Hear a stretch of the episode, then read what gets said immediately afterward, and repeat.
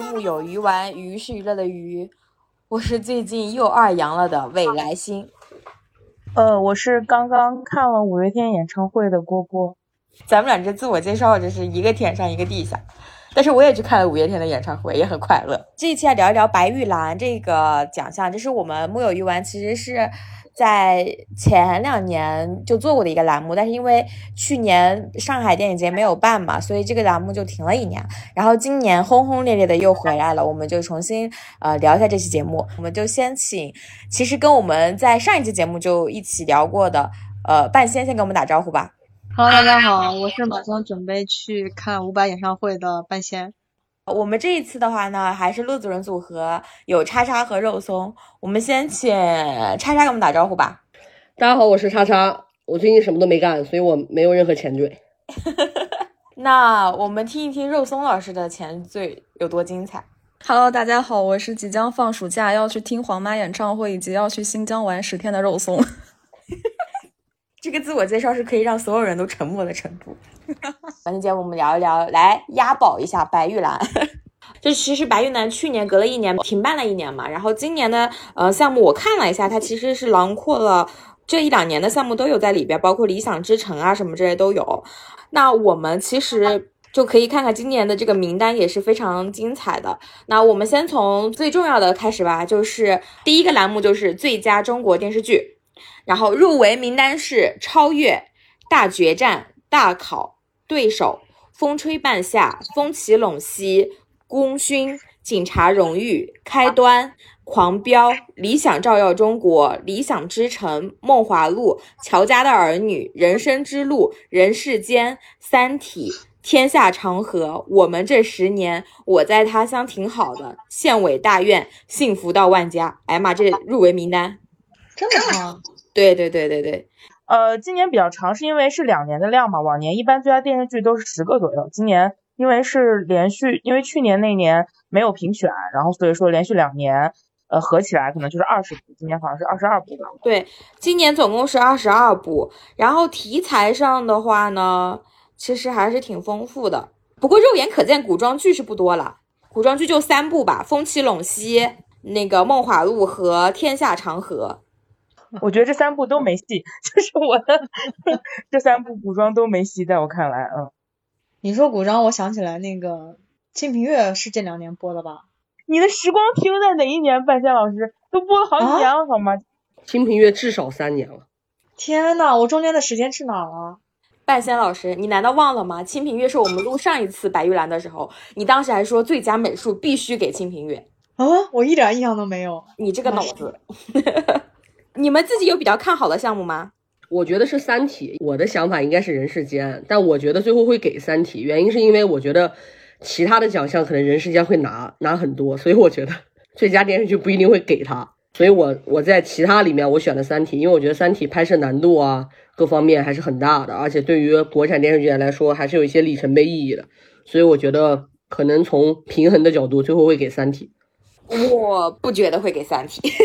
我先从叉叉刚说的那个平衡角度，就是你看往年的那个获奖名单，就是像有那个大江大河那一年，然后包括有那个呃山海情，包呃那个觉醒年代那一年，我感觉就是所谓的电视剧的平衡，就是当然是会有啦，就是因为大家不都戏称这个奖肯定平很重要，但也没那么重要吧，就是嗯特别优秀的剧的话，就是还拿奖还拿挺多的，主要是。就算不给人世间，我觉得也不太会给三体啊。三体这个剧，不管是从它这个政治意义类型还是影响力，我感觉都没达到能拿最佳这个 level 吧。就是我我觉得差的还不少呢。那郭女士，你押宝谁？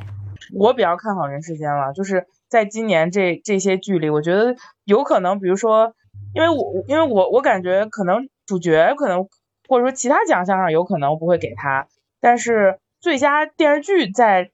这堆里看下来，会感觉给他是比较公允的。就是如果只能给一个，你选一个又有影响力，然后旋律上色彩又比较符合，而且收视也不错，而且各方面都比较好的，那我我个人感觉就是人世间吧。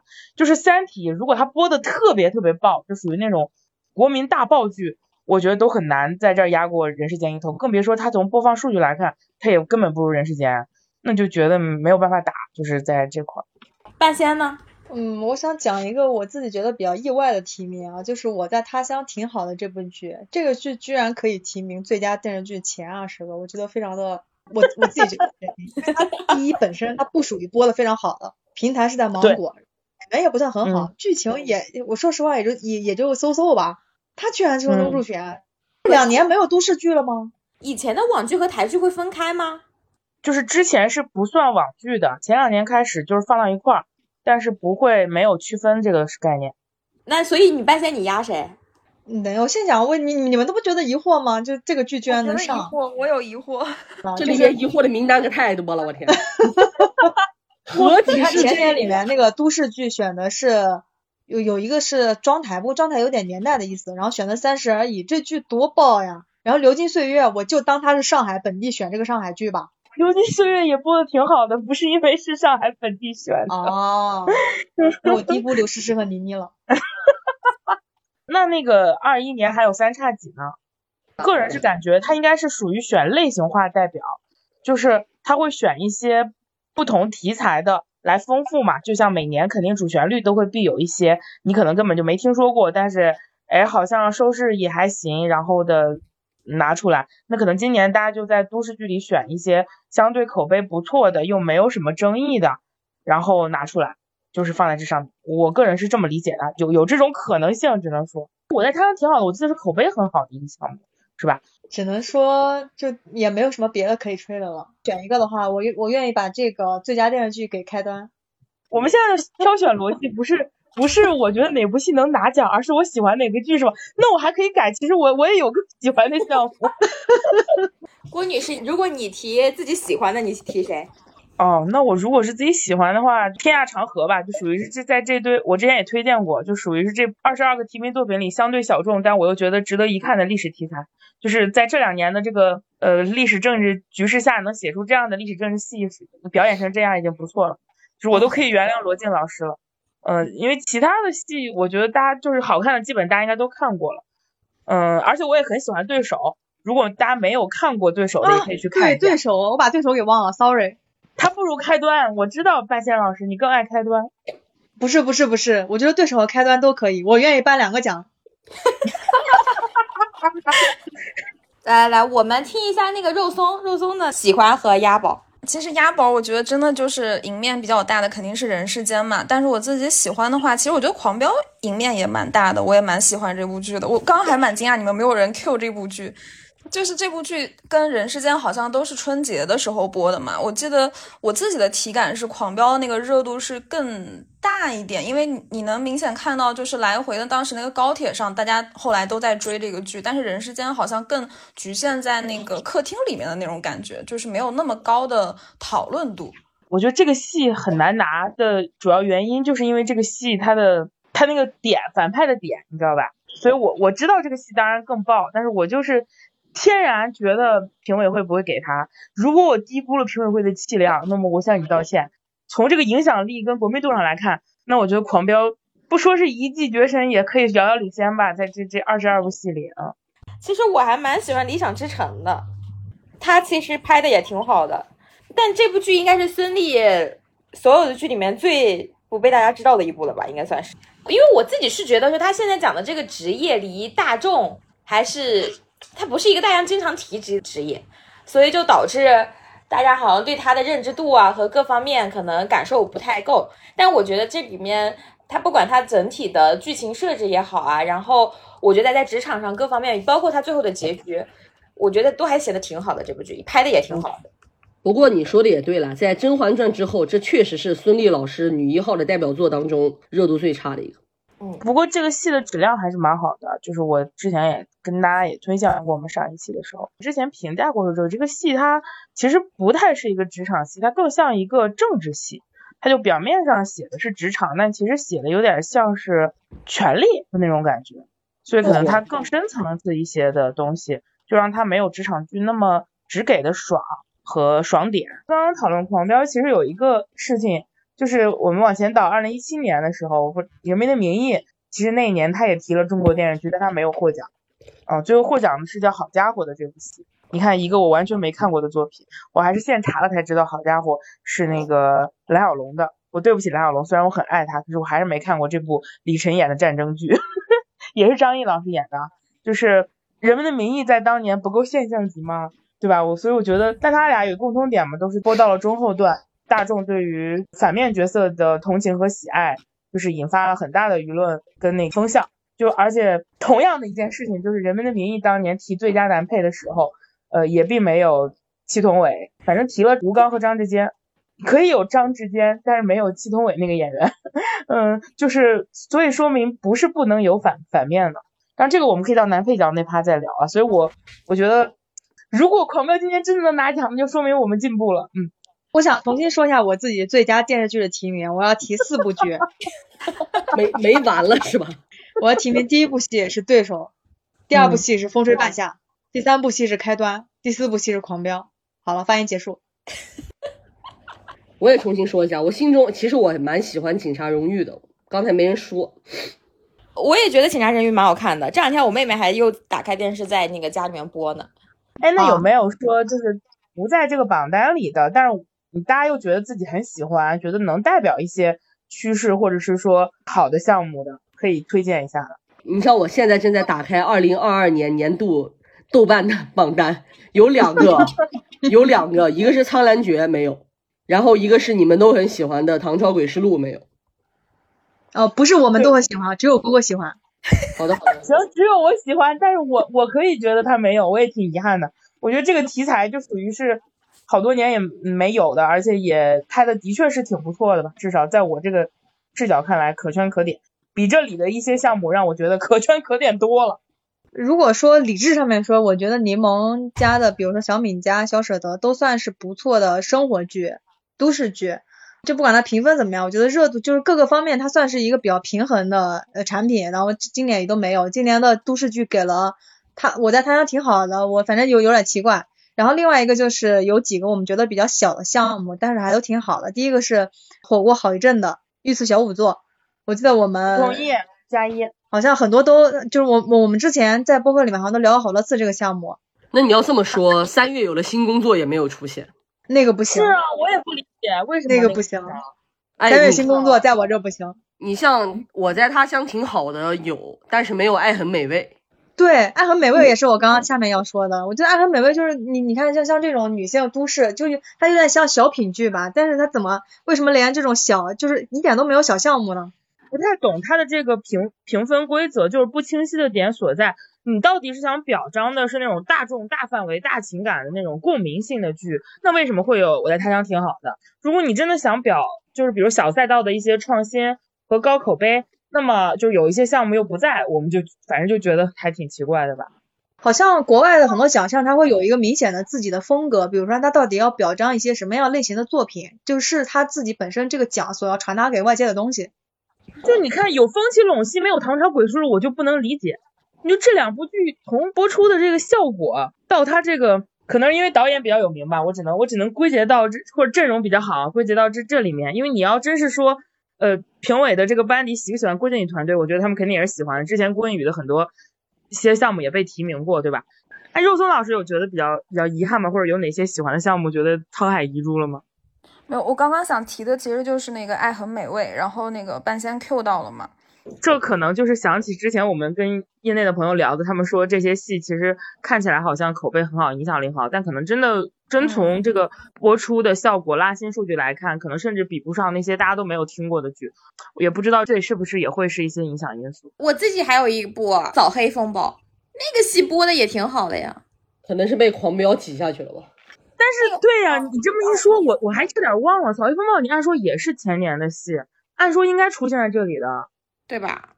那可能真的就是有狂飙，就没什么必要有他了。我自己比较遗憾的是《扫黑风暴》，孙红雷和张艺兴。我其实那部剧我看的也挺开心的，然后我自己印象也蛮深刻的。好了，我们电视剧聊了这么多了吧？大家还有什么要补充的吗？我们就开始聊一聊接下来的最佳导演。最佳导演入围的有县委大院的孔笙、毛俊明、王红，人世间李路、狂飙徐纪周。三体杨磊，梦华录杨洋，来，我们看一下导演有没有可能颁给杨洋？因为你在这里面几个人里来看的话，你真要是来说导演功力远远高过这个剧其他平均水平的，我只能想到杨洋。对，因为你一个剧好是多重功力嘛，就是你导演、编剧、表演团队等等等等。你如果纯来比导演功力的话，你就这个你很难横向说。我说的是纵向的，就像我之前聊《漫长的季节》，呃，就是导演的功力非常突出一样。就你在这五部戏里面会觉得导演至于这个戏的重要性，杨洋是非常明显的。当然，我认为李路。对于人世间而言，它的重要性也很大，因为它的那个年代感还原也很好。但是我个人觉得，如果这个项目最出彩的，我个人理解会是编剧和演员啊。然后，嗯，县委，我说实话，我觉得他的置景可能会更好一点。但是他的，你真说导演的节奏把控啊，或者说是呈现上，我觉得就没有说孔生之前的作品里那么突出。三体，我我觉得导演在我这里不太好，就是对于他的这个，对于这个项目的作用来说。呃，我觉得他只做到了还原，那我觉得也不是导演的功力啊。狂飙，嗯嗯，只能说就有点像庆余年，就是你说这个戏好跟导演有关系吗？有，但你关系大吗？也就那样，对。所以，我我觉得这里面这样一比，反而是梦华录的杨洋，他在他的这个有很强烈的他的审美审美技巧，而且突出了很多很好看的东西吧。我觉得是，这是能让我感觉到很深厚导演功底的一个项目。翻译一下姑姑的话，意思就是别的老师。都是带着省重点的学生考上了清华北大，哎，我们杨洋老师，哎，带着一个二流高中的学生们啊，考上了清华北大啊，一个感觉啊，他就是这么个意思，你就这意思嘛，就生源差嘛。哎，你就这么不喜欢徐纪周导演吗？咔嚓，我都没有看过《狂飙》呀，我尊重徐纪周导演，主要是我没看过。呃，半仙呢？梦华录啊，而且我觉得就是为什么没有选其他的几个剧呢？就县委大院，第一个是我本人个人审美上不喜欢这部剧，我觉得它播的也不怎么样，然后本身品质也没有非常好。第二个人世间呢，是我觉得呃这个剧如果要选的话，我觉得它原著的，呃就是它原著写作的作家梁晓声以及演员的功劳，我会觉得比李路要更要更大一点。这是我自己的感觉，狂飙也是，狂飙是狂飙，我觉得是演员更应该拿奖。呃，三体，我我三体，说实话，我从个人审美上来说，我觉得这个剧有点失败。我本身是我不能说是三体的粉丝，但是我很喜欢三体给我带来的那种就阅读时的那种感觉。但是我看剧的时候会觉得太平了，就你一个导演，你起码应该拿捏一下节奏，或者说一些什么。就是本身在故事剧情上面，就是你照照抄，你也能把某些地方快进一点，某些地方慢一点。对啊，三体有节奏吗？三体只有 加戏的时候被骂没有节奏，他平时就等于没有节奏。好多朋友在评论区问我为什么不聊三体，没有办法聊，你知道吗？作为一个书粉，我当然是很佩服他能把小说还原成这个样子。但是你让我从一个电视剧审美的爱好者来看，我必须得说，如果我不看过这个小说，我真的看不下这个电视剧。它的节奏是什么？我曾经还非常喜欢过杨磊，他拍红色的时候，哎呀，说起来都是废话，哎。马路这部剧呢，就当时我们不是所有人坐在一起品鉴过这部剧嘛？其实这部戏如 就是把它其他的东西抛开来讲，它的剧情的这个导演对整体的剧情节奏的呃把控，然后对三个人故事人物关系，以及包括那些就是以他的为主导做的一些审美呃做的一些呃置景妆造这些东西，其实都很好。同意。除了叉叉老师刚刚翻译我的那个八十分的那个理论之外，我稍微展开一点，就是杨洋这个导演，我是非常敬佩的。就是他是那种，我个人感觉是那种关起门来非常低调的去不停探索边界的导演。就大家如果去翻一翻他过去的作品履历，你会发现他拍的作品风格非常的多元，就是主旋律题材他也拍。然后男频他有比较好的代表作，对吧？当时那个戴太子拍的那个江夜，是的，是的，就是我觉得也是一个非常有导演审美特色的一个很好看的男频，至少从导演视角上很好看的一个剧。然后同理，这个梦华录，尽管我非常非常非常不喜欢这里的表演和编剧，但是从纯导演的审美跟故事节奏来看，我觉得是非常成功的。别的的话，就是我会觉得其他的没有他这么突出。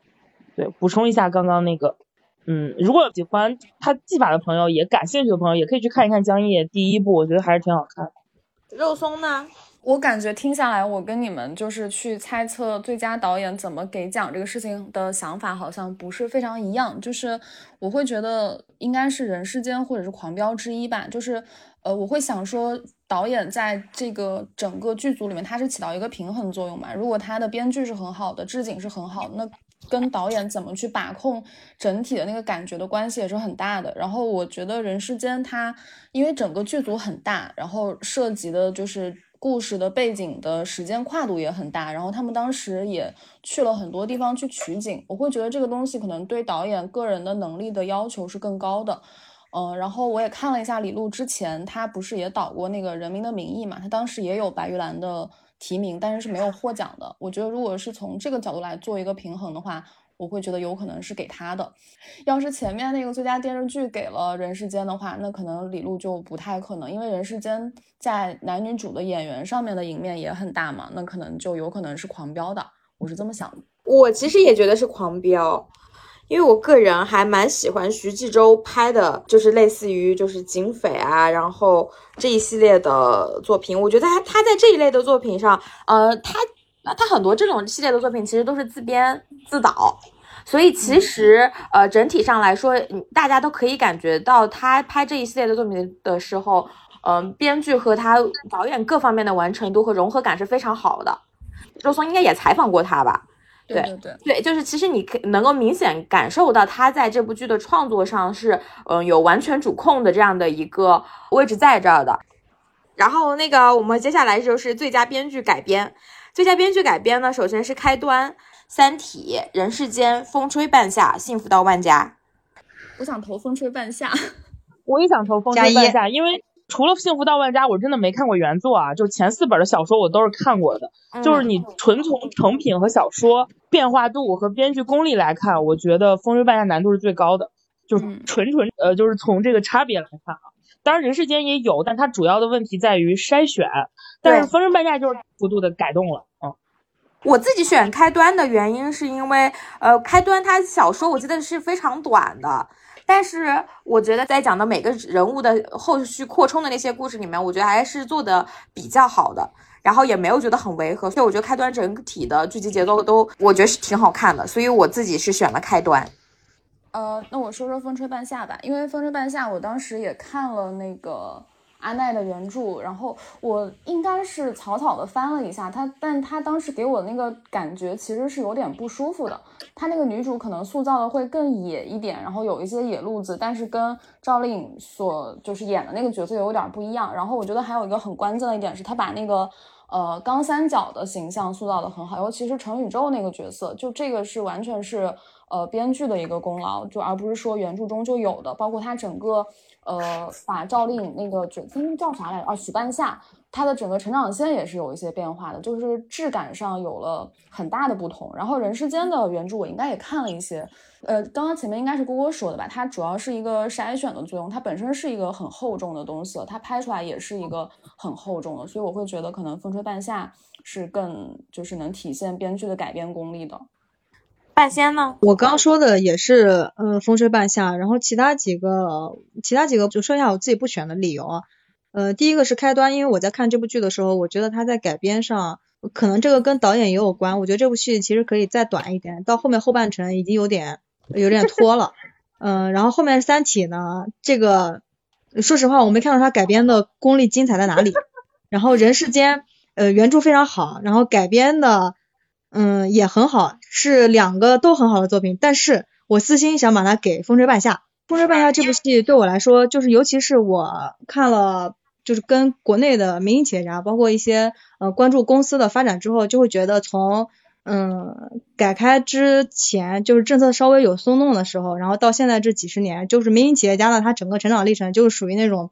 就是血和泪混混杂的一个历史，我觉得《风吹半夏》它是提供了一个更加偏向民营企业家愿意为民营企业家说话的一个视角，它不是那种呃非常官方宏大的，比如说就是那种你要像像国企改制的改制的时候这种很多灰色地带的时候，他愿意把这个就是这个说话的权利，然后让民营企业家说一点他们想说的话，呃虽然这个可能很多还是在政策限制内，比如说改编啊审查之内做了一些。委婉的一些美化的表达吧，但我觉得他起码是呃愿意为这个特殊的群体，然后做一些表达，然后不像以前，其实我们很多看的一些故事里面，就是政策大过天嘛，就只会用一种官方或者宏大的视角来表达。风筝半夏，尤其是它还是一个由女性企业家以女性企业家为主来写的故事，张挺和傅东玉两个还是个男的，嗯，那我觉得就更更难得了。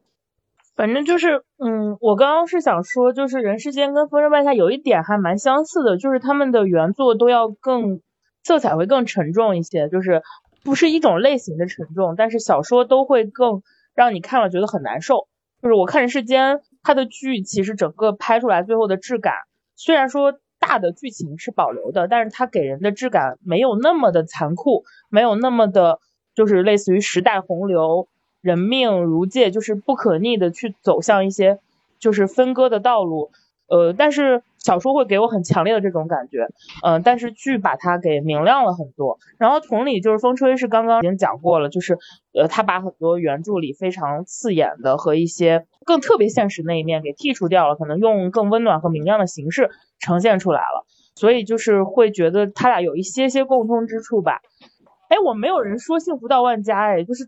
但是我我倒是也的确没有看过这本呃，就是这个这个原著，呃，不过那个剧我看了两集，就是纯从剧情来看，我其实也感官不太好，会觉得它的节奏，嗯，跟那个故事没有我想的那么好。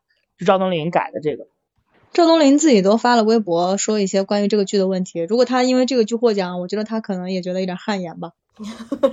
嗯，大家好像都一致的都投了《风吹半夏》。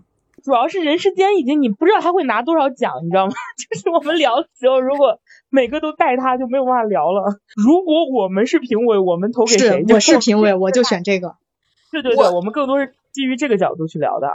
接下来看那最佳编剧原创这个，他的作品是《我在他乡挺好的》《县委大院》《天下长河》《梦华录》《警察荣誉》。这里边我投给《天下长河》。我特别不能理解的是，王小枪为什么提的是县委大院，然后没有提对手。他的作品就是这两年的，我是特别喜欢对手的。如果他是提对手的话，我会就是毫不犹豫就觉得应该是这个戏。就是如果我做评委，就又回到这个地方，不是大众。但是呢，他提了县委大院，嗯，所以我就跟那个未来星一样，我会我自己选的话，我会我会选张挺的《天下长河》。其他的几个戏就是会让我觉得有一些项目出现在这个 list 里，简直是莫名其妙嘛，哈。尤其是《梦华录》，我投《天下长河》的原因很简单，因为我其实很久没有看到这样的历史剧了，而且他用那个治理黄河这样的一个切角，它反映了其实我觉得它展现了一些当时的官员以及一些呃朝堂权谋、后宫。然后和前朝的一些关系，我其实觉得他写的还挺好的。我已经很久没有看到这么好看的一个历史剧了。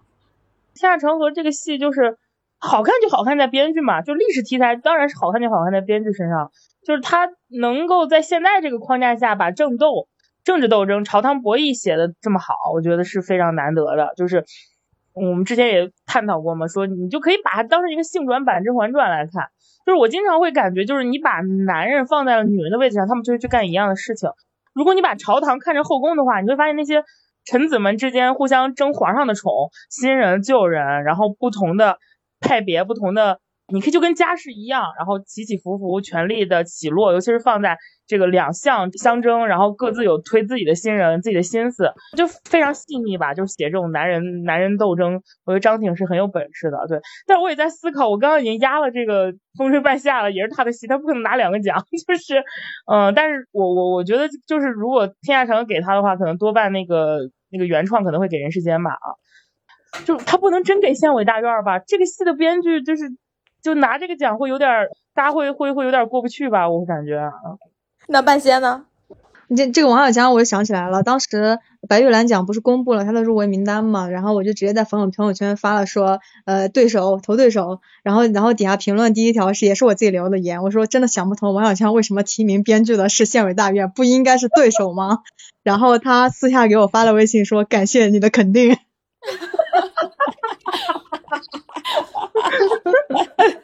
对手这个戏真的很牛逼，就是你都想象不到一个谍战戏，一个以一对间谍为主角为夫妻的一个剧，到底应该怎么样在我们现在的这个讲故事的方式里把它讲出来，而且还能够播的就播的也不错，说实话，然后口碑也很好，然后演员演的也很好，我觉得对手真的是方方面面都很不错的一个剧。肉松女士呢？刚刚听半仙说他愿意给把奖给王小倩，我就想起来之前那个有有哪一年就是白玉兰把那个女主给了孙俪，然后是因为、啊，孙俪《辣妈正传》对《辣妈正传》还有《芈月传》也给了，但是《甄嬛传》是没有奖的，我觉得很离谱。对，《甄嬛传》那一年给了宋佳、悬崖。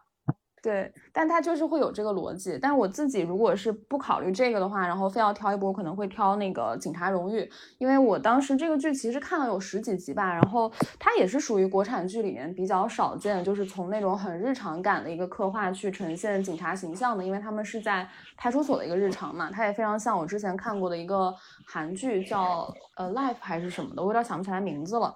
嗯，然后其实刚刚前面聊到我在他乡挺好的，然后我其实还挺喜欢这个剧的，就是可能就是比较喜欢那种日常一点的，然后有生活流，然后几个女主在一起，它其实会有一点丧，但是是在我能够接受的范围之内。当然，王小枪编剧这个事情我也觉得很可惜，就是如果有对手能够在这个里面的话，就是无条件的投对手，但是在这样的情况下，我可能会给呃赵东林的这个警察荣誉。呃，我刚刚翻了一下，就是前几年的那个获奖的编剧，一直到了一七年，除了《庆余年》那个王倦拿了一个最佳改编的编剧，其他的原创的项目是没有没有历史或者说古装题材拿到原创编剧奖的。所以我刚刚犹豫了一下，就因为那个班老师说服了我，我觉得哦，如果是这个逻辑，好像王小枪也也没有问题。但是我刚刚查发现了张挺这个，我还是会支持张挺，因为。我觉得在现在这个环境下写古装历史太难了，就是真的是有一个拿奖，可能还会鼓励鼓励更多人愿意写吧。就是本身功底就就厚，然后你又面临着各种各样的限制吧，就是，所以我还我还是坚定不移支持张挺老师。我们进入最佳男主角怎么样？很精彩的来了。现在目前争议也很大的一个奖项类别啊，就是他现在入围的是对手的郭京飞、县委大院的胡歌、人世间的雷佳音、狂飙的张译、叛逆者的朱一龙。哎，雷佳音赢面也太大了吧！赢面也太大了，因为他陪跑两年了，对我估计今年会给他了。我我说实话，就是即使我是评委，我也会给他的程度。就是但是雷佳音我内定了，就是他。我表示非常，但我真的很想看张译拿奖。你知道为什么吗？如果张译拿奖的话，我愿意把最佳电视剧也投给《狂飙》。我想看他跟徐纪周两个人先后上台，谁不想看呢？你们不想看吗？徐纪周拿了最佳电视剧会感谢张译吗？张译拿了最佳男主角会感谢徐纪周吗？会会说感谢剧组吗？就是如果张译拿了最佳男主，我觉得起码得有八条热搜。我思考一下，我觉得张译就可以 pass，因为张译可能就不会去这个。这个活动 是不是？如果过去有没有出现过人不在白玉兰现场，但是却拿奖的呢？张译说我不来，所以就意味着不用给我，我不想要这个奖。好像有吧？应该也不会吧？嗯，就他还是会来的，对吧？我觉得他是会来的。我我口嗨的，大家不要理我。只是说他跟这个剧组如此的这么那个 drama 的细节，让我这个喜欢看乐子的人有有一些想看乐子的想法。对。单从这些角色上，我觉得给雷佳音、给张译我都无所谓，因为他们两个就是年龄跨度也很大，然后我觉得他们两个的能力就是在我这儿不相伯仲吧。而且我到现在都记得张译真的是我第一次遇到李一桐演了那么多戏了，我第一次感觉到他终于跟人有 CP 感了，就是竟然是跟张译老师。这你不觉得张译跟谁都有 CP 感吗？在这个戏里面？他跟他的身边的所有男男女女都好像还挺般配的，而且张这就是张译老师的魅力吧。张译老师四十演一个愣头青能演那么好，能够让我忽略他掉他那张脸，然后我觉得他就是一个小年轻，真的很厉害。就是这这这才是叫做磨皮式演技，你知道吗？我们严格来说，就是纯纯从表演来看啊，我会觉得张译比雷佳音更就更打动我一点点啊，不是说雷佳音不好。就是尊重肉松老师，肉松老师很爱雷佳音，我们都知道。就是专门又给你留十分钟让你夸雷佳音。我先说我个人微小的看法，就是我觉得张译这个角色相比于雷佳音，因为雷佳音演那个人世间，其实其实我觉得也是很有血肉的。他把那个周本坤那个角色塑造的很带点那种幽默的那种感觉，有点那种闷闷的，就是那种莽，就是你会觉得很生动，就让一个很苦或者说是很小书文化的角色，严肃文学里的人一下子就落地了，我觉得这个能力非常好。但是张译是让一个伪光正的人物落地了，就这个落地在我看来难度会更高。而且张译呢，他演的那个角色让我非常的，就是刚刚那个未来星说的那个，就是他在情感人物关系上的处理方式，就是他让谁跟他都有 CP 感这一点，也是我觉得很棒的。就是至少我看那个人世间的时候，嗯，可能因为题材的问题，我也没有磕雷佳音跟很多人。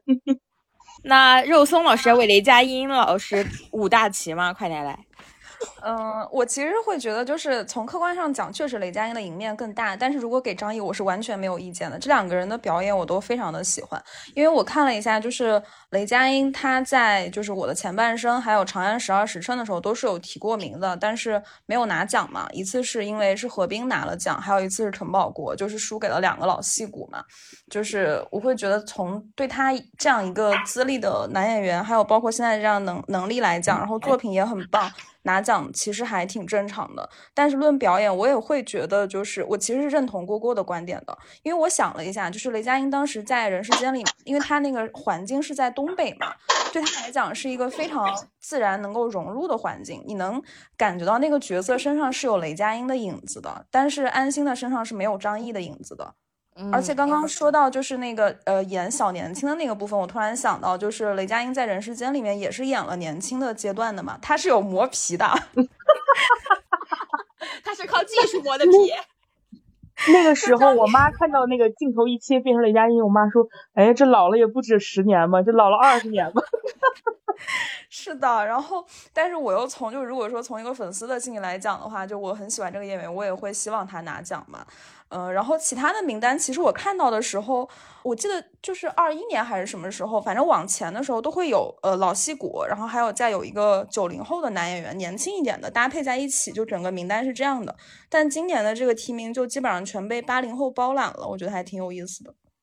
呃，其实也不是所有的都是，因为我看了一下，就是那个二零二一年的那个男主角，陈建斌、黄轩、王凯、于和伟、张嘉译也都岁数不小了。估计还是看戏吧，就看那年的戏，就是竞争激不激烈，多不多。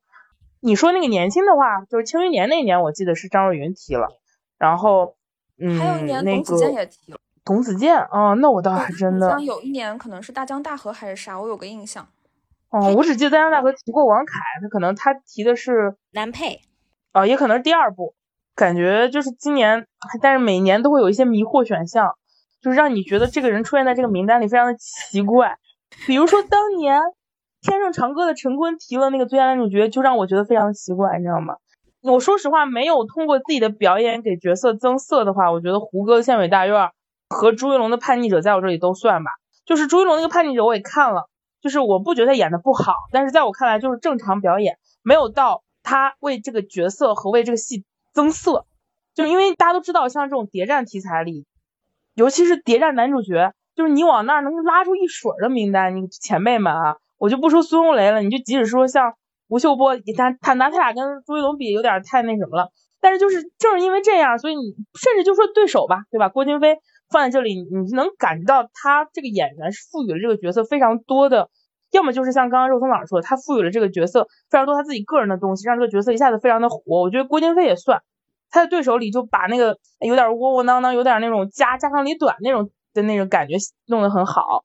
然后呢，要么就是像张译演那个安心一样，他完全不像张译，但是他又把他给拽下来了。胡歌给县委大院里的那个书记有这个的吗？我不觉得有，是县长，对不起说错了。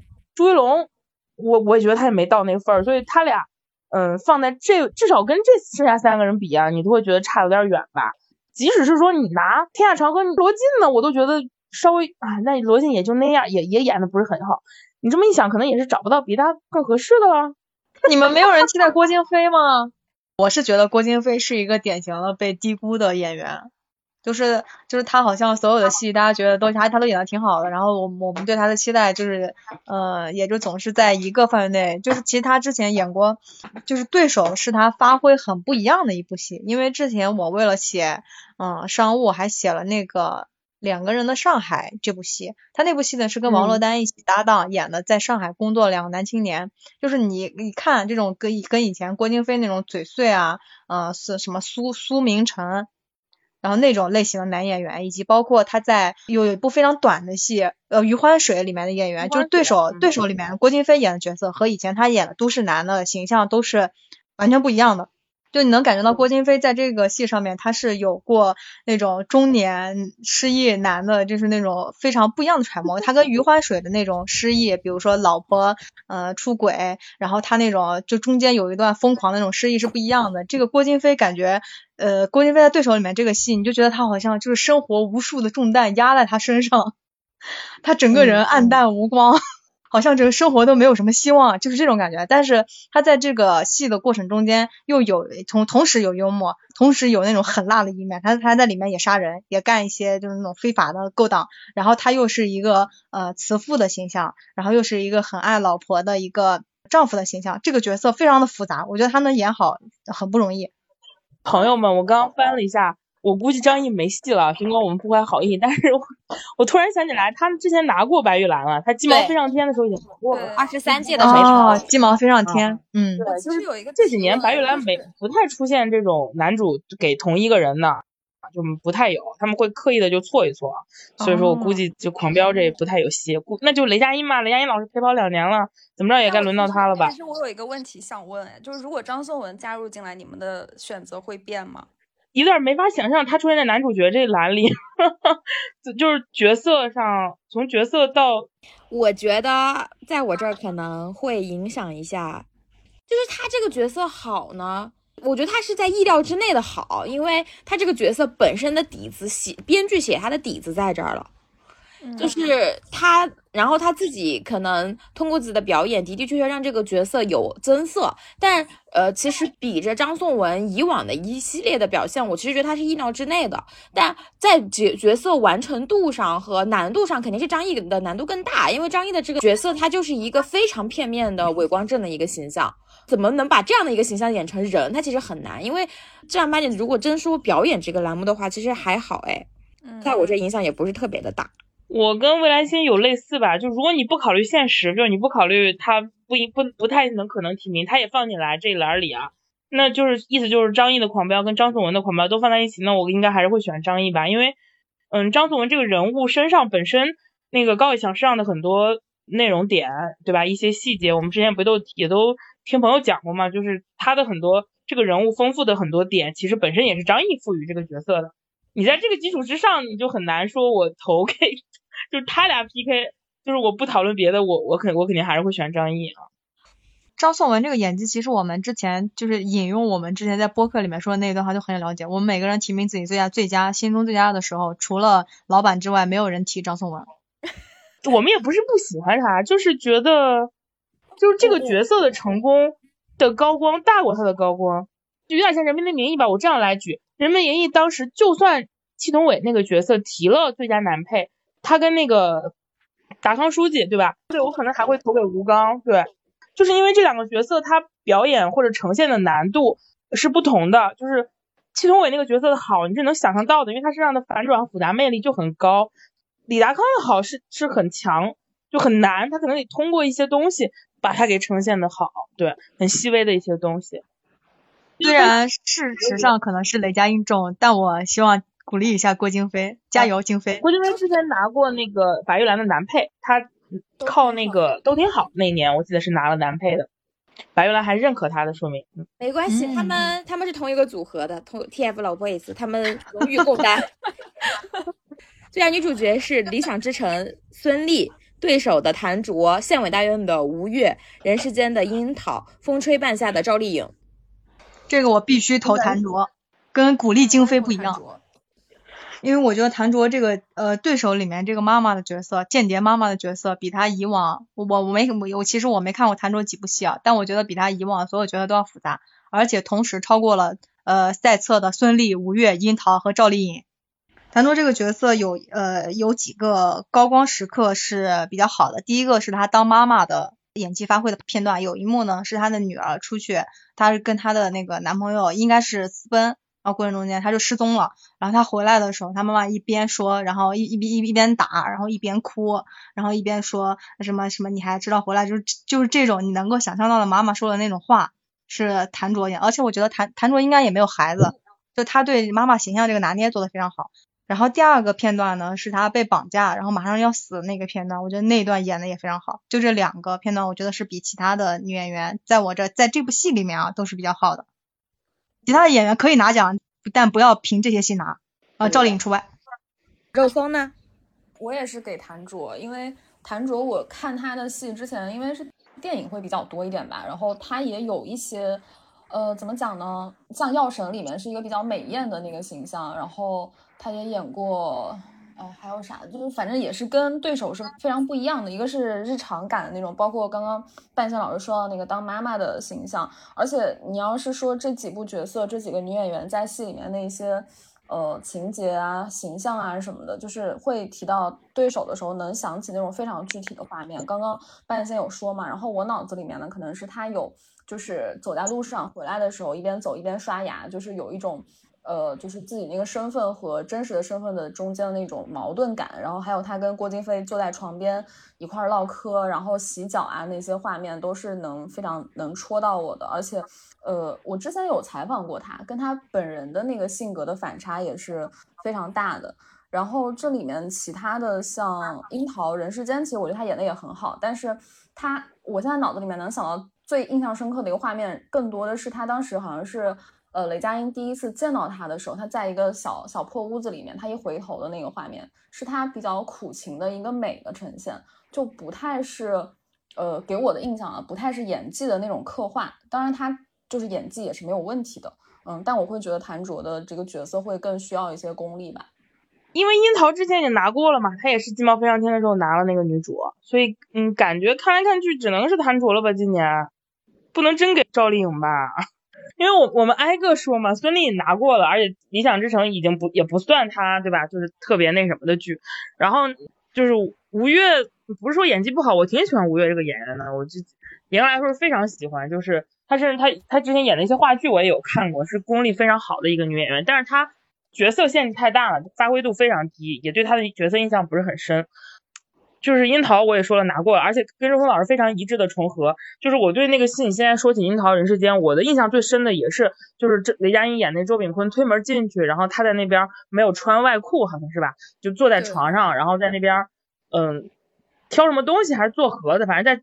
在那个床上做活那一幕，就是特别漂亮，就是漂亮到让我就难以想象，就是樱桃这个年纪的女演员演这种，呃，这种类似于小小寡妇这种形象吧，就是能演的这么好看，就是男的女的都觉得好看，一眼惊艳那种好看。但是就是你会觉得那一幕戏里头，就是导演的功力、光影的构图，还有那个整个的整个那种感觉更更好，比那樱桃的表演，当然肯定人家表演也得演的很到位啊，但是就是没有那么惊艳的感觉啊，就是。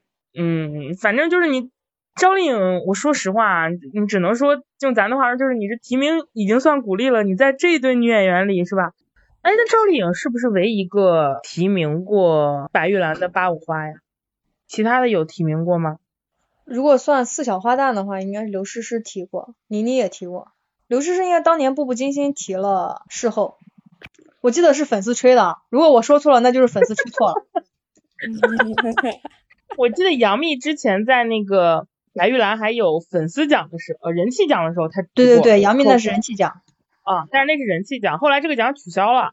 啊，她好像提过，反正我看好像排排的这个 list 里，反正说是提过，杨幂就是人气的时候提过，哎，刘亦菲没有提过。啊，刘诗诗最佳女演员好像提过《步步惊心》一一年的时候，那是我最爱她的角色。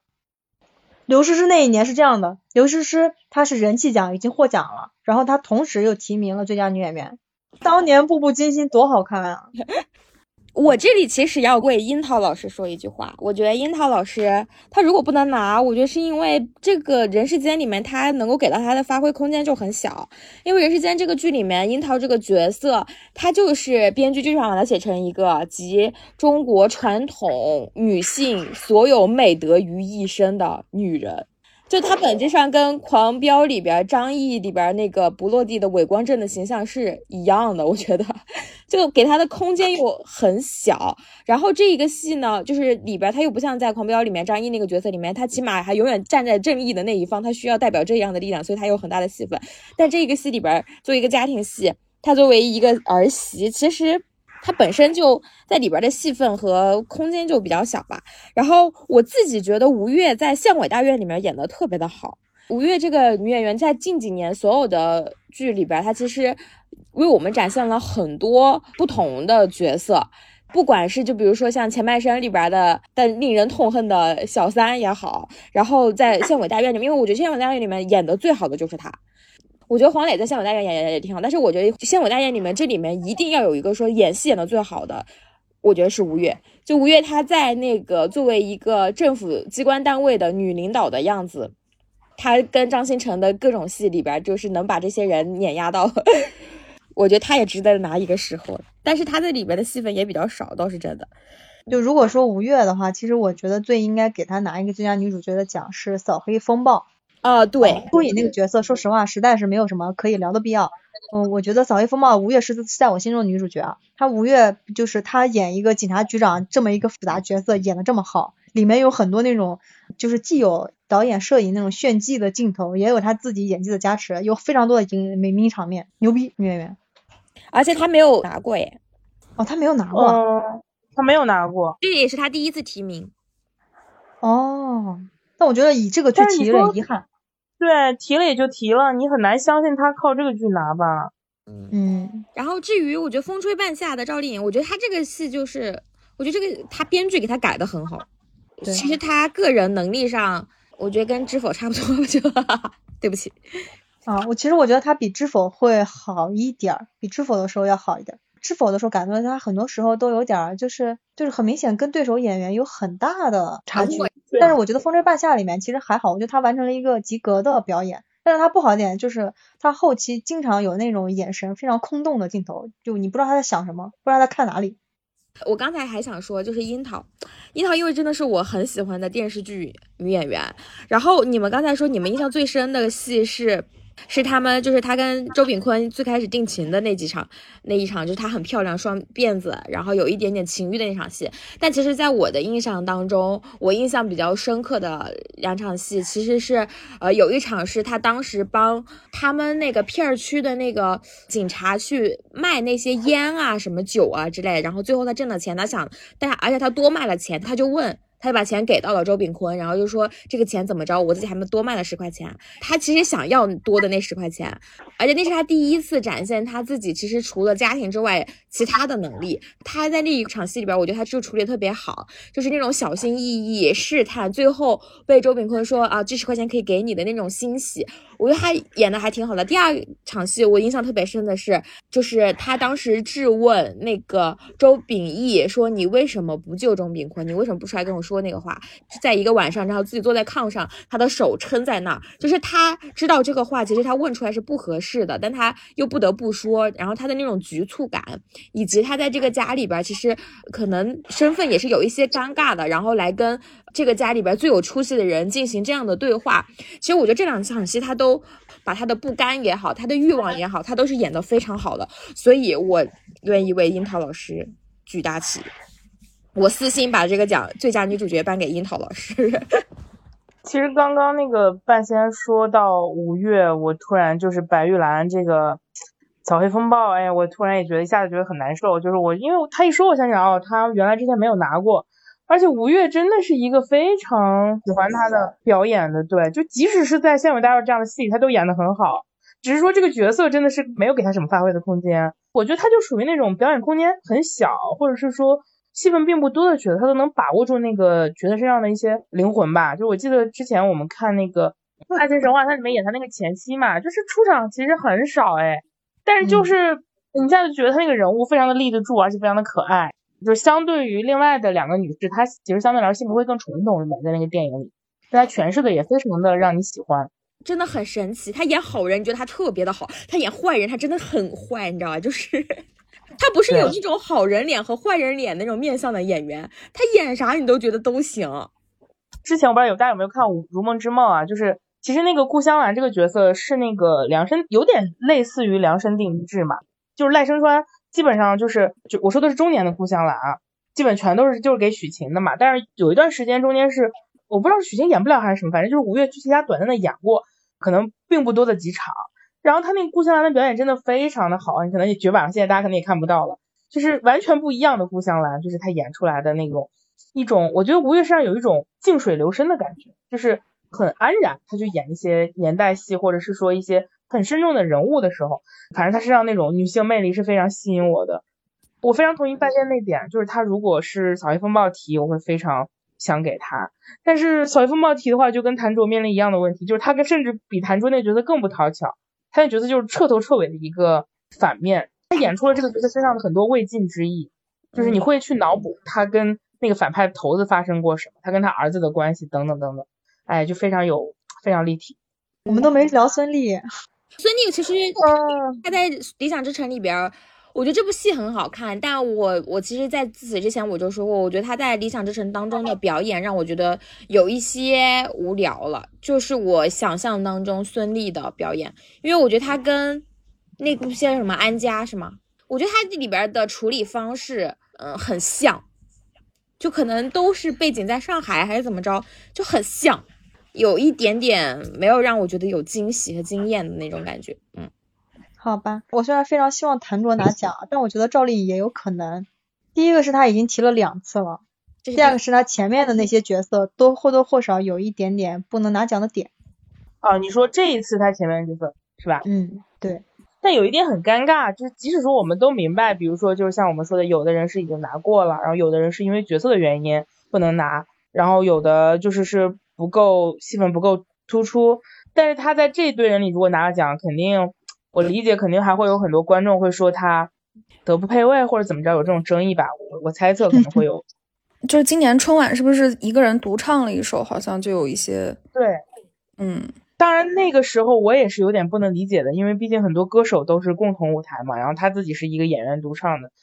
但是春晚嘛，可能你考虑到大家可能核心就是合家欢啊什么的，你会发现就是你像我们之前聊的八五花，不管是说什么人气奖提名还是作品提名，其实都是十几年前的事了。但赵丽颖，你像她前两年有《知否》，然后再往前倒就是《花千骨》，就说明至少她在八五花里是踏踏实实、认认真真在一直出作品演戏的。你要说她也结婚了。也去拍过电影，也生了孩子，等于说人家该跟其他八五花比，该走的路也都走过，但是，对吧？但是你看，该有作品，人家也有作品啊。我们且不论她是是不是搭着作品好，比如有人就说他的正无力表演也不好，我们刚刚也聊过嘛，是搭着这个戏。有人说他啊、呃，说他在那花千骨当时还是古偶，怎么怎么样。但至少我必须肉眼可见的想说啊，就是他至少在知否里演的比我觉得花千骨里好，在风声败下里演的比知否好。就是他给我的感觉，至少是这些奖，他他提名的这些奖，他的演技是有进步的，只跟他自己比。是这样，就你说到花千骨，我可以插一嘴，因为我最近因为《长月烬明》的火，我重新看了《苍兰诀》。看《苍兰诀》的时候，同时我也去看了《花千骨》。嗯，我觉得那个时候赵丽颖作为一个傻白甜的角色，她把这个傻白甜的角色演得非常好，你一点儿都不讨厌她，你觉得她这个傻白甜傻的非常到位，然后还特别甜。对，她是蛮甜，赵丽颖是挺甜妹的，但是你要说她演技真的很好吗？就那个戏里，我平心而论啊，就那种甜妹戏的那种，我要说一个很政治不正确的演员，就是小的时候看那个《刁蛮公主》里的那个张娜拉演那个小龙虾，啊、那个是我心里的那种傻白甜，也不但但她不傻吧，可能就是甜妹天花板，就是得到那种眼神戏到那种程度，你才会觉得哇，她真的是眼睛会杀我那种。我觉得可能她没有戳到我那种程度吧。赵丽颖演花千骨的时候，就比现在很多一众小花演那种傻白甜的女主角要不知道好太多了。是她的演技，我觉得还是还算是 OK 的吧。然后就是同龄人不能打，对你更别说跟她当年对吧，提跟她一起在八五花里那些现在走下坡路的人 人了。对你就会觉得，嗯，至少就是赵姐还是在认真认真拍戏吧。我觉得至少。我这个我突然想到叉叉老师一个理论了，就是只要有一个人突然好起来，其他人就得急。你看赵姐这几年又是知 否，又是风吹半夏，又是幸福到万家，这转型多成功是吧？就是 你这摆在这儿，你看这前两天杨幂不就急了吗？就说了，人家就是不能重复自己。人家还接受新华网的采访，我打碎重组，我不能按照以前的惯性来表演，巴拉巴拉巴拉巴拉，最好不要这样干，因为按照那种预期管理的原则，他这样会把大家预期拉高，到时候一出来，哦，又这样，反而很不好。我也是这样你就敲陌生的演，你就敲陌生的去，对，你悄无声的演。我也这么觉得。他当时就这么说，我就有点这样子。你要是演的不好，你会很尴尬呀。谍战戏里的这种有点类似于反派女头子这种角色，大家心里有好几个演的特别好的那种角色样板了，你知道吗？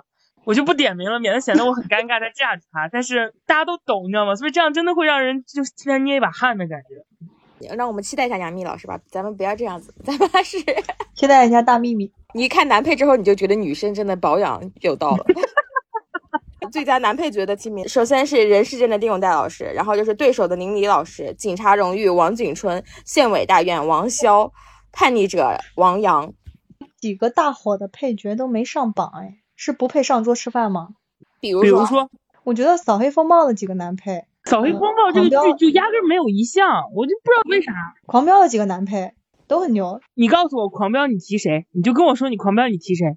你提谁不得提张颂文？你能提张颂文吗？你懂我意思吗？所以没有狂飙，跟他跟人民名义还是不一样。比如说，人民名义当年不提祁同伟，你有张震坚演的高育良，你有吴刚演的李达康，对吧？你提了，大家也会觉得啊，也有的说。你狂飙，你你能提李健吗？你不太好吧，对吧？你你能提吴刚吗？你都，是吧？是因为你没法提张颂文，所以其他都没法提了。我感觉就是这个逻辑。之前我说实话，最佳男主好像很少有过这种报这种的，就是我。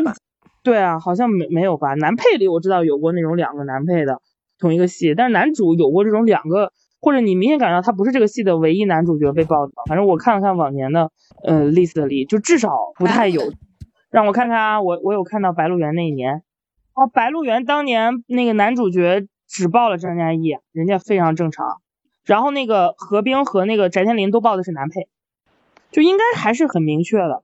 比如说是这个女主戏，大女主戏，比如像都挺好，你可能报男主报过那种，比如说倪大红这种的。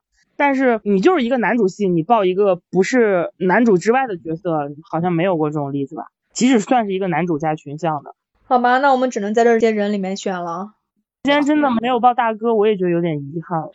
虽然我很喜欢王阳，但是我会投给宁理老师。对手里他那个角色，第一本身写的也好。然后第二是呃宁理老师的演技没得说啊，如果不是宁理，那就是丁永岱老师。丁永岱老师演的爹是真的没得说，而且丁永岱老师的表演我也没有任何可以评价的空间和必要性。不好吗？我就说一个他很早的一个电视剧吧，叫《冬至》，就是他跟陈道明一起演的，然后里面演一个警察，那个警察的形象非常的丰满，而且很不一样，他还是那个戏的旁白。就当时跟陈道明在一起对戏，我就觉得他好帅。那可是陈道明，他跟当然他们俩没什么对手戏啊，但是你会觉得丁永岱很帅，就是他演那个他年轻时候演演警察的时候，就而且他那个戏里还和那个谁刘敏涛对冬至里还有对手戏，他们。反正我私心如果我选我就选宁理，然后我真要论赢面，我觉得丁永岱赢面也挺大的啊。其他几个我觉得都挺好，其实这其实配角里我觉得演技都挺好啊，这些人。我可能是因为没有看对手，我喜欢宁理，更喜欢他在《警察荣誉》里面那个。那里有更好的角色可以提，而不是提对手，因为对手他相比较男女主角空间实在太少了。那你觉得他应该提哪个？我甚至觉得警察荣誉都比对手要合适一点。对宁理来说，不是，但警察荣誉里你提配肯定王景春比宁理那个角色要出彩呀，我是这么觉得的。你如果拿宁理跟宁理比，我觉得的确是。警察荣誉里面有一个最出色男配角是赵阳啊啊，没提。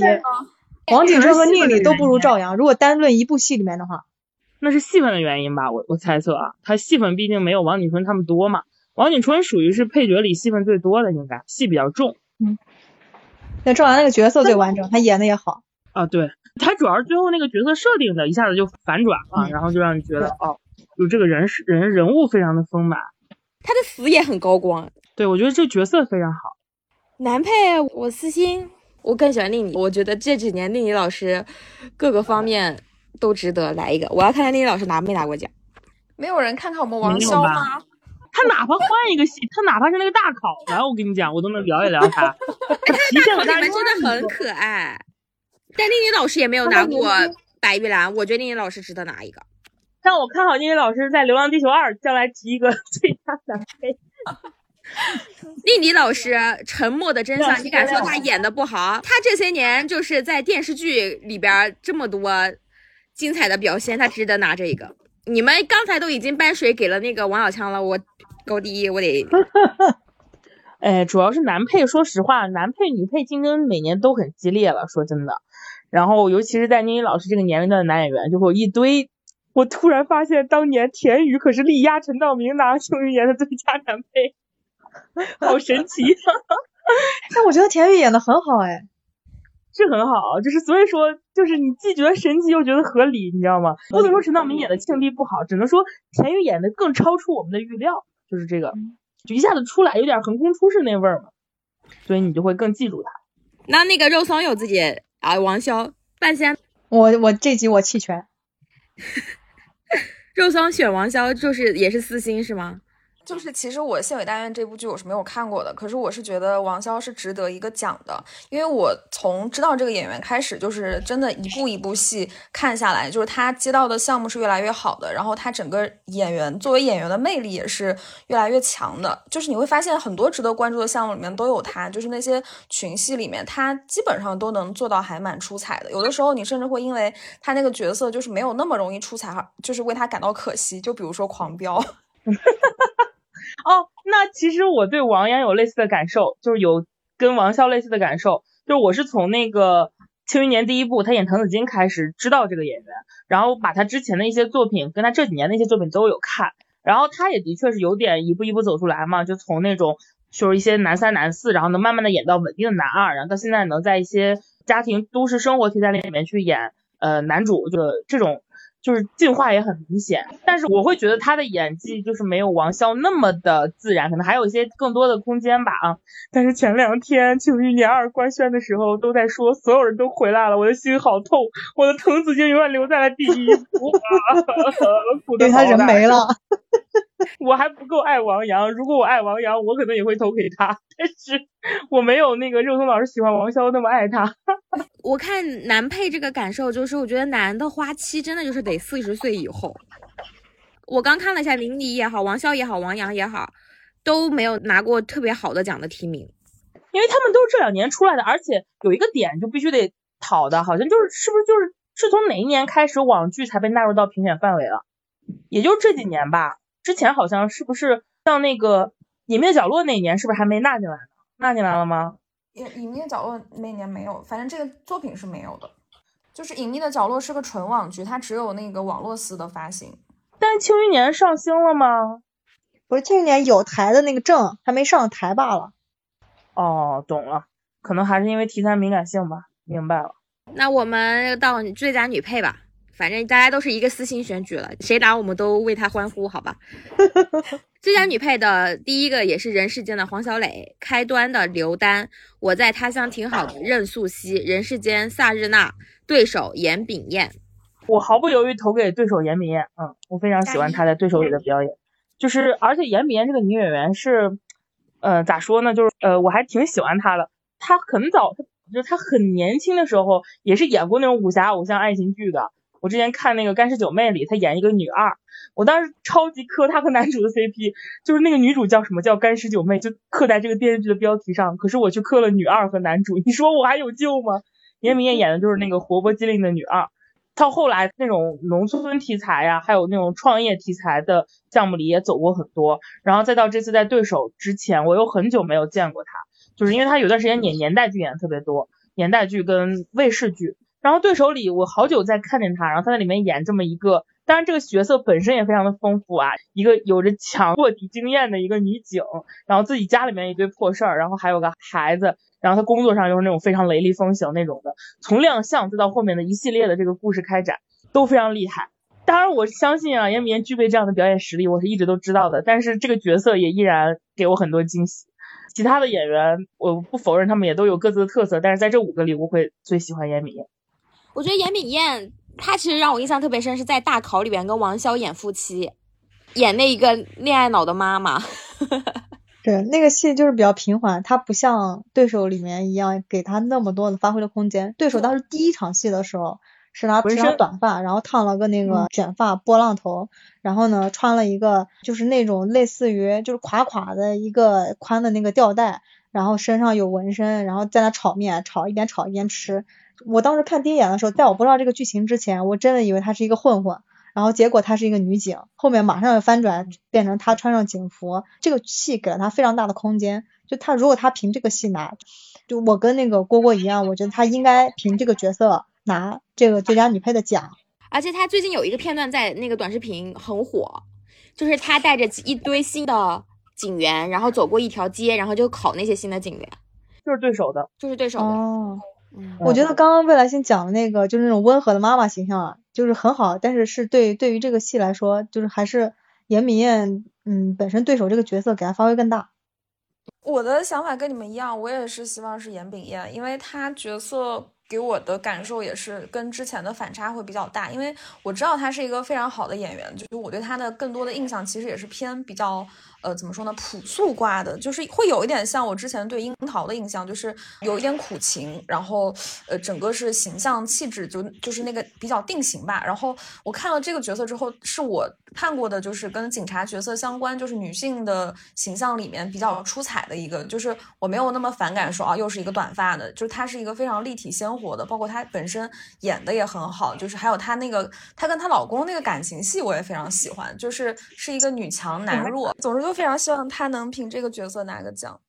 我们没有人提我们的郭姨吗？刘丹老师，她很好，但是有比她更好的。其实黄小磊也演的很好，但我觉得黄小磊就是他很擅长演他在人世间里面的那种角色。大破，嗯跟萨日娜一样。我觉得人世间应该提另外一个人，提隋俊波。哦，是演大嫂那个女演员，对不对？对对对，对，他是有点超出我预期的。我觉得大嫂那个角色非常好。我还想补充一点啊，就是我为什么没有聊开端的刘丹，是因为我觉得如果开端的刘丹都可以上这个名单，为什么三体的陈瑾不行呢？就是这个是我不理解的，就是呃，可能因为毁灭一辆公交车，毁灭全人类罪行不同是吗？我只能这样阴暗的揣测，就是如果陈瑾在这个单子上的话，即使我再爱严敏妍老师，我也会投给他。就是你很难想象叶文洁从书里走出来，而他做到了。他是这一部各方面我都不太那什么的《三体》里，就是从最开始定他，再到第一版预告片，再到整个的这个电视剧的网剧出来，我都拍案叫绝的一位演员。就我们之前也夸过很多了，就是关于聊到陈瑾的时候，所以我也没有办法再夸。但是就是我觉得她是完全可以凭借《三体》提一个最佳女配角的。啊，当然我不知道她算不算最佳女配角啊？她是不是要提应该提最佳女主是吗？狂飙的女配也可以提啊，就是高叶。哦，嗯我觉得不行。我也觉得不行。我觉得她是典型的，嗯，就是演员演的可以，角色非常好。咋说呢？你要从人气上来说，倒也的确 OK 了。我在他乡挺好的，好奇怪任素汐都可以提，我就会觉得狂飙也可以提个高叶。那倒也是，你看你跟谁比啊？主要是有比较。对有比较。但是你要这样说的话，哎，其实真的还蛮奇怪。你想想，我们刚刚聊，呃，聊到那个《草叶风暴》里的吴越，会觉得他特别可惜，但我们聊到高叶却没有这样的想法，为什么？我们为什么会这样？说明就说明本身这个第一角色扁平，第二个他的发挥也就那样。而且我觉得高月这个角色就没有人物弧光这个词儿，虽然用烂了，但这个角色从头到尾，请问他有人物上的实质性的成长和变化吗？我觉得没有啊，他就一直都那样，稳的一批。是，而且这个戏我第一场戏看高叶的时候，我觉得非常疑惑，你老公死了，我都不知道他是什么心态。然后本身以为他是个女强人，结果他又非常的爱孩子，就反正这个戏特别，这这个人物特别的特别对特别的特别残缺。就是我会觉得刻板印象有一点，就是这个角色出彩嘛，他在一堆男性群像里，他显得他好像很出彩，但是你争论功能性，我觉得他本质上和呃那个女主角没有什么区别，都是承担了一个让重要角色产生变化或者是烘托成长，比如说这种反派女大嫂，然后又美又大红唇波浪很美，这个夺目的外形可能让她更出彩一些。你看《狂飙》这个戏的时候，你根本感觉不到她内心的挣扎痛苦在哪儿。对嗯而且我没法跟她共情，但是我可以在很多时刻和吴越演那个对警察局长对对对对，有原型和没原型的区别啊。我说实话，我觉得这是有可能的。我觉得高叶那个角色，她就是一个呃性感妩媚版的白月光，她就是那个形符号，她没有别的功能，其实，她只是因为跟我以往的白月光的角色形象反差太大了，所以大家一下子就把她凸显出来了。我甚至觉得他如果是当时就那样离开了张颂文演那个角色，毅然决然的走掉了，然后死在了过程中，可能都比他后来哎又被火回去，然后又怎么怎啊，么样，对对对对对对，要更完整。就他后面的那些东西，反而让我觉得这个很奇怪，甚至还不如那个他们收养的那个女儿、啊，黄瑶黄瑶，黄瑶给我感觉立体和丰富，对他就有时髦值是有的，但是你争论这个人物深刻度上，但是那个谁说的也没错啦，我同意肉松老师说的，任素汐都能提，为什么？对，真的就是论作品和角色的影响力，我就会觉得就是他是值得一个提名的，在有任素汐和这个作品的前提之下。这次的这个鸡啄米，只能用鸡啄米来形容这个选择方向。我们就静等严明艳老师拿奖。不一定，也不一定，也有可能是别人。只因为说实话，像那个人世间，对吧？也你说不定就给那个萨日娜老师呢，人家也放在那。萨日娜老师影响也很大。其实其他几个人都很有可能。人世间已经拿太多了，可以可以给别人一点。端水也应该给到别的作品了。我们再看看下边的 最佳摄影吧。最佳摄影的入围是对手《风起陇西》《亲爱的小孩》《人世间》《三体》。亲爱的小孩不仅上了最佳摄影，还上了最佳美术。不是，亲爱的小孩怎么了？有任何突出之处吗？是我看了这个戏，我没看画面是吗？我对这部剧的就是视觉的比较强的一个印象是它的画面比较的绿。这个非常不能理解它的最佳摄影和最佳美术的这个出处是什么？因为绿吗？那如果是绿的话，那不应该提名我们《雪中悍刀行》吗？还有比它更绿的戏吗？还有回响，那就应该叫做最佳绿幕奖，不是绿幕，最佳调色奖。你们要这么说的话，风起陇西提名它是因为它黑吗？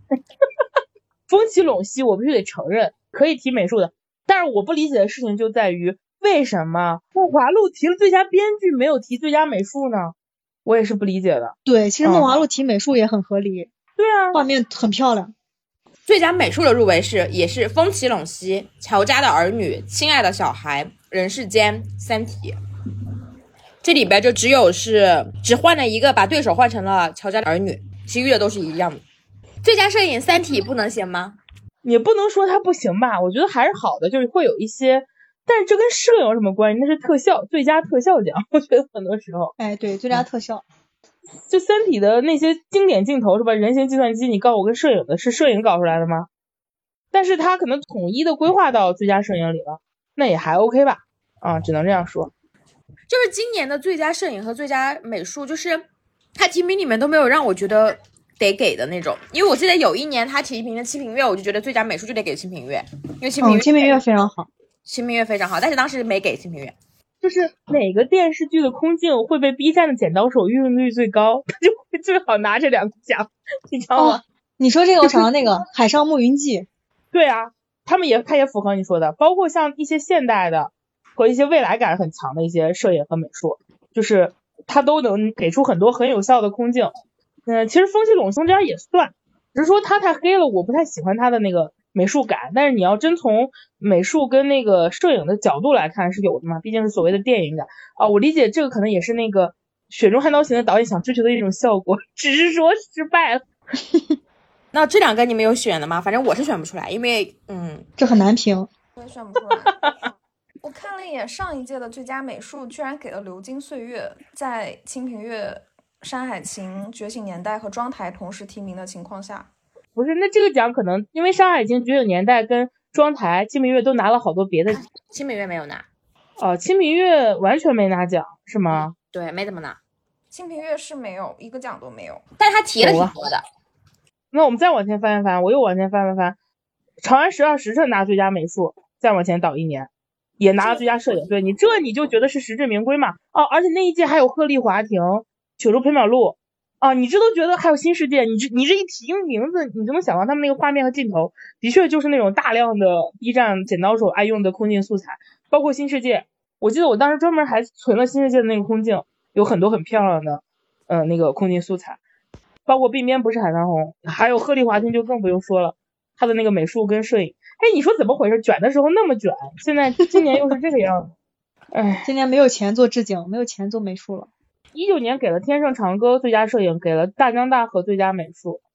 大江大河呢，这个逻辑应该也是选年代戏里质感比较好的。咋给的？有些项目该有的没有，不该有的乱跑，这种感觉。但是我要预压一个明年的，我觉得《漫长的季节》明年高低给我拿一个最佳美术、最佳导演吧，好吗？最佳导演，美术都不够，我觉得得是最佳导演。最佳导演，好的。我们期待一下明年吧。然后我们接下来聊一下最佳纪录片，我们也没有看过，就算了吧。海外剧也算了最。佳海外剧，它能搬着它真正我们心里的就是那些热度高的。呃，怒呛人生。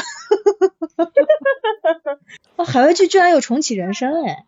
是的，重启人生也好看的。我们就颁给重启人生吧。好的，我们瞎搬，我们我们开始进入最佳综艺节目。这里面选的都太红太专了。来，我给大家念一我我只。会投种地吧。二零二一年中央广播电视总台中秋晚会，二零二二最美的夜哔哩哔哩晚会，国家宝藏展演季，妙墨中国心，山水间的家，生生不息港乐季，时光音乐会第二季，诗画中国，斯文江南，我在岛屿读书，这就是街舞第五季，这就是中国，种地吧，中国节日系列节目。最美中轴线，我很难想象种地吧能赢过这以下这些人。但我不能私心吗？你可以，我就是评委啊。天呐，半仙老师这话问的我，我心里咯噔一声。但我不能私心吗？你这个用的好秀啊！天呐，我要是评委会，我立刻颁给种地吧。嗯被你这句话打动了。其实我也挺喜欢时光音乐会的，那我就私心颁给时光音乐会。我就私心颁给国家宝藏展演季。我以为你会颁给哔哩哔哩晚会呢。就这个 IP 这一系列我都觉得还还不错啦啊。嗯，然后我以为未来星女士会颁给生生不息港乐季呢。啊，那我觉得还是时光音乐会好看一些。那我就颁给我在岛屿读书好了。岛屿读书我也看过，是不是有余华的那个呀？对对对，我觉得我们这几个都是陪跑的。我在岛屿读书好像赢面还大一点。但是你要这么说，我觉得国家宝藏可能赢面还可以。哦哦哦，那你这么说倒也的确是了。就录制现场采了一些博物馆馆长，嗯，就是在他们那个现场，然后我觉得馆长们都很潮，就是比我想象的要潮很多。他们一个个就是那种，当时不是那段时间正好是那个河南的那个呃河博非常的火嘛，就出了各种各样的考古盲盒呀，还有那种玉佩棒棒糖。然后你就听他们在那里讲，就是博物馆。其实对于那种馆长来说，他们做创收或者说做这种周边开发，其实对自己没有什么直观的好处，因为本质上都是一些公务员的那种，对吧？但他们就是希望就是这种能通过年轻化呀，就是以及这块的一些发展，然后有更多的呃收入，然后能投入到他们的那种全息化的建设和博物馆建设里，包括他们上综艺呀，也是希望让更多人知道这个博物馆文化。我跟他们聊的过程中，我觉得他们一个个岁数都挺大的了，包括敦煌博物院的院长，就觉得让人心中生出一种敬佩的感觉吧，就是油然而生。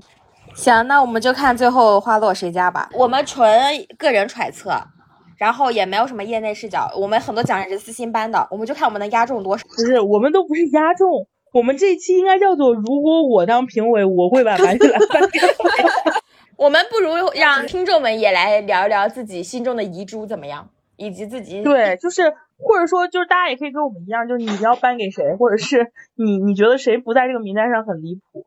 我必须得说啊，虽然张颂文在主角名单上，我可能还是会选张译，但是张颂文如果出现在那个配角名单上，那我选张颂文。我应该会投给他，因为高启强这个角色还是很出彩的，我必须得说。嗯，本期节目就到此结束啦。我们是木有鱼丸，鱼是娱乐的鱼，拜拜。